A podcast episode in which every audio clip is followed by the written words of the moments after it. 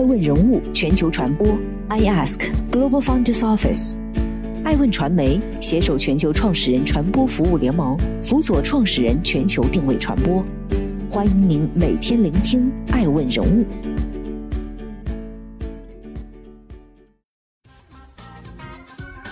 Hello，大家好，欢迎大家的守候。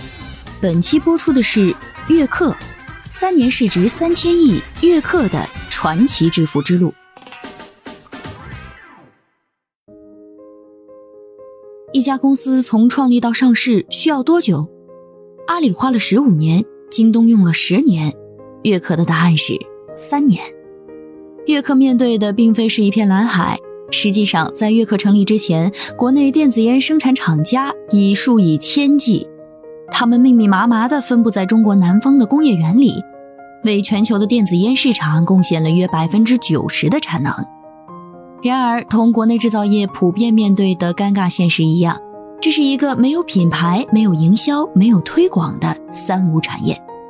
相关报告显示，二零一六年中国电子烟市场规模约不到五十亿元。同年，国内烟草行业全年实现工商税利一万零七百九十五亿元，全年上缴财政总额一万零六亿元。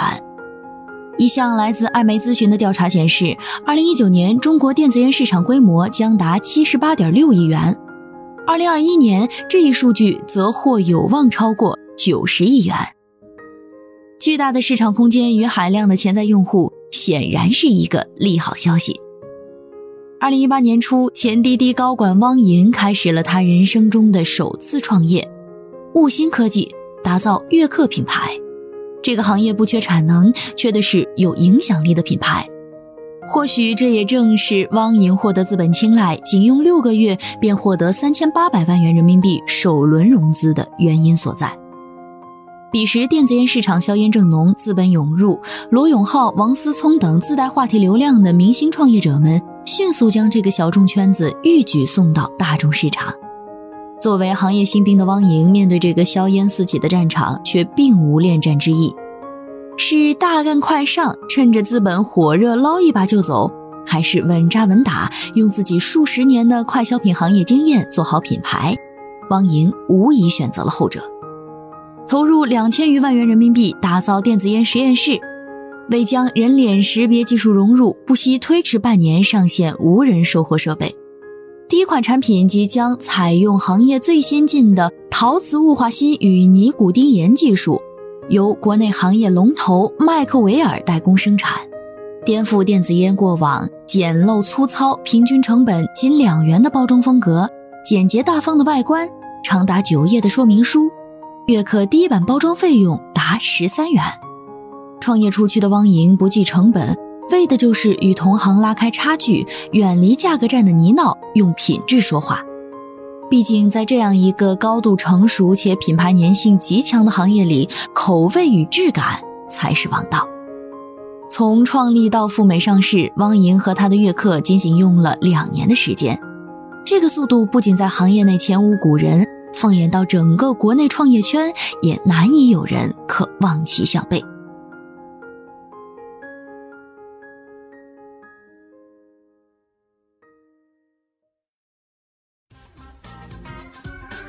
欢迎继续聆听《守候爱问人物全球传播》，正在播出的是月客，三十八亿营收从何而来？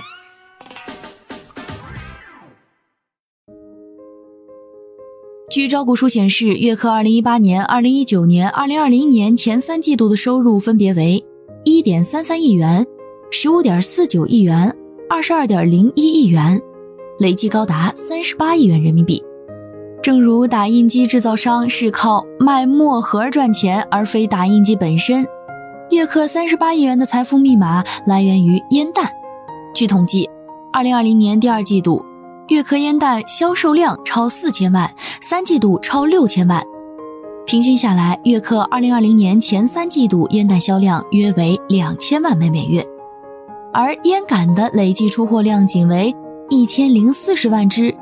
据此假设，悦客拥有一千万烟杆使用者，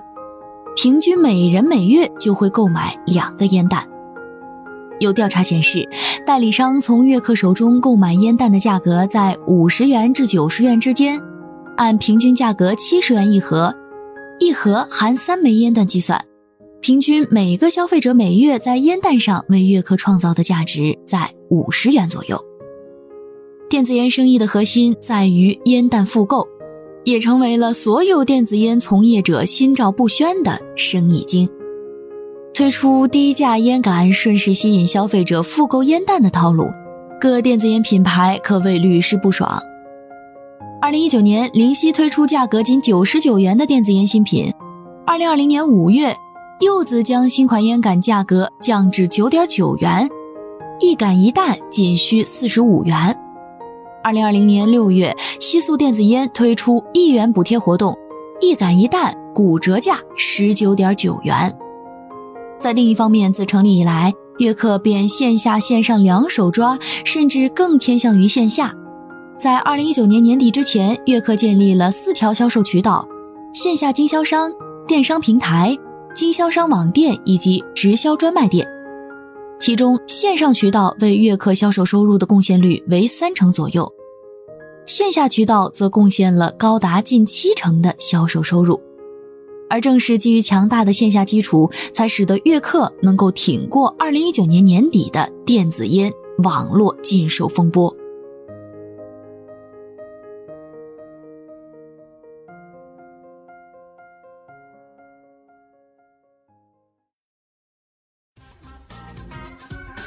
欢迎继续聆听《守候爱问人物全球传播》，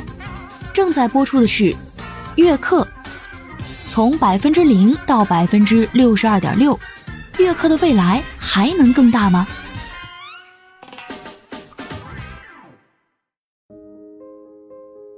悦刻招股书显示，悦刻在二零一九年、二零二零年 Q 一到 Q 三国内市场份额分别为百分之四十八点零以及百分之六十二点六，环比增长百分之三十，留给他对手的空间正在急剧缩小。而据调查。悦刻的用户品牌认知度达百分之六十七点六，在行业中排名第一。二零一九年十一月，国家烟草专卖局和国家市场监督管理总局联合发布关于进一步保护未成年人免受电子烟侵害的通告。通告明确规定，要求电子烟相关企业必须关闭互联网销售渠道，电商平台上的电子烟商铺及产品必须下架。这对于当时极其依赖网络销售渠道的不少电子烟品牌而言，无异于灭顶之灾。因为对于他们来说，品牌商处于草创阶段，他们既无开展线下业务的能力，也无在大量城市同时开店、铺货、销售的渠道与人力。随之而来的是残酷的洗牌，电子烟行业的众多品牌可谓九死一生。禁令之后，全国性电子烟活跃品牌减少了百分之九十，不少依赖网络销售渠道的品牌在此风波中也销声匿迹。小野电子烟在官宣新产品将于十日后发布当天即遇禁令发布，之后消息寥寥，几乎偃旗息鼓。福禄电子烟更是在二零二零年年初爆出欠薪两个月、公司资金链告急的消息，这一禁令更是悦刻一改增长势头。二零一九年四季度营收环比下滑一点四六亿元，亏损五千零三十万元。悦客也不得不立即调整销售渠道，全力强化线下渠道。但想要在线下市场争夺份额，也绝非易事，注定是一场资本的较量。是想取得市场话语权，首要条件便是庞大的门店数量。这背后不仅是繁杂的门店选址、人力管理，同时也意味着庞大的资金支持。数据显示，悦客销售人员薪酬与福利支出，二零一九年前三季度为二千九百六十万元，二零二零年前三季度陡增至一点一六亿，同时公司管理费用、研发费用也随之攀升。事实上，不止悦刻一家，其他在风波过后存活的友商也开始重演旗鼓。柚子电子烟二零二零年四季度开设门店近一千八百家，二零二一年计划开设一万家门店，并加大力度对新开门店进行租金与货品补贴。主打高端的博德电子烟门店数量在二零二零年翻一番，销售专卖店及入驻便利店数量达十一万家。与在政策上受冷相反，资本仍旧热捧电子烟这一行业。二零二零年七月，电子烟零售渠道品牌来烟完成数百万天使融资。同年八月，密电子烟完成新一轮融资。二零二零年底，莱米电子烟获得数千万美元新一轮融资。二零二一年一月二十五号，大和发布研究报告，全球最大的电子雾化设备制造斯摩尔国际评级由买入下调至优大于市，目标股价由五十六港元上调百分之六十点一七至九十港元。悬在悦客头上的达摩克利斯之剑不止一把。实际上，国内对于电子烟的监管缩紧早有预告。在二零一九年的三幺五晚会上，就曾点名批评过电子烟。转至同年年底，关于进一步保护未成年人免受电子烟侵害的通告发布，更是在这个政策并不明朗的行业头上加一道紧箍咒。二零二零年两会期间，更有人大代表提出建言，中国应逐步禁止和生产销售电子烟。而香港更是早在二零一八年十月便表示将全面禁止销售电子烟。除此之外，关于电子烟是否危害健康的争论也一直从未停止。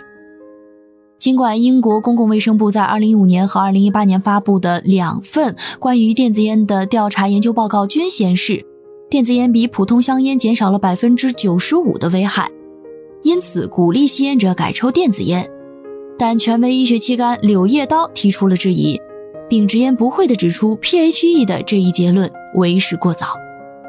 对于悦客而言，燃眉之急或许更多的来自于盈利的压力。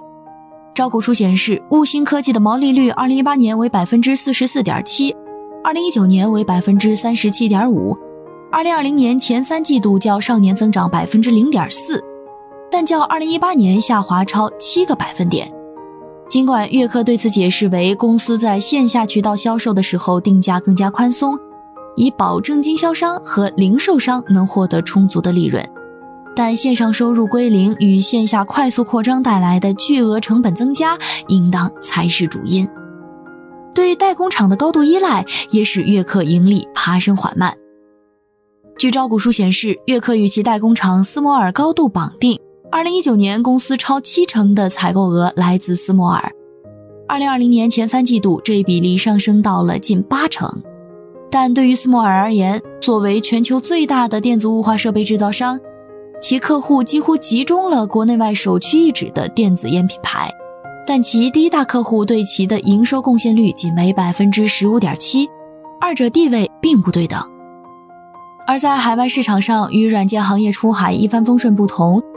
国内电子烟品牌想要打入海外市场，可谓困难重重。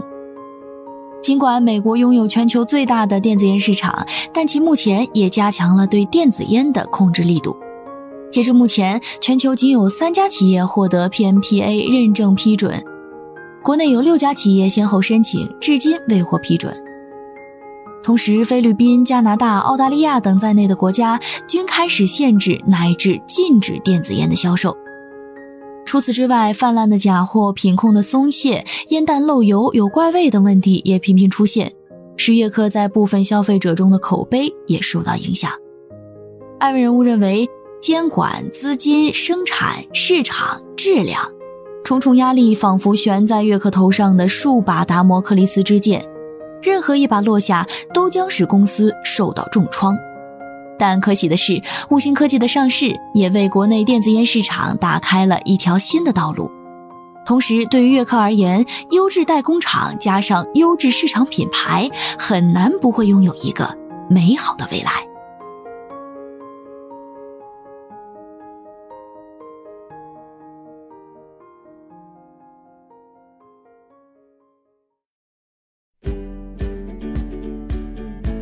多顶级人物，欢迎关注每周六晚十一点海南卫视，同步在学习强国 APP 直播。更多完整内容，欢迎关注爱问官网 iask-media.com。更多精彩内容，也可以搜索爱问人物抖音号 iaskleaders。爱问人物全球传播，iask Global Founders Office。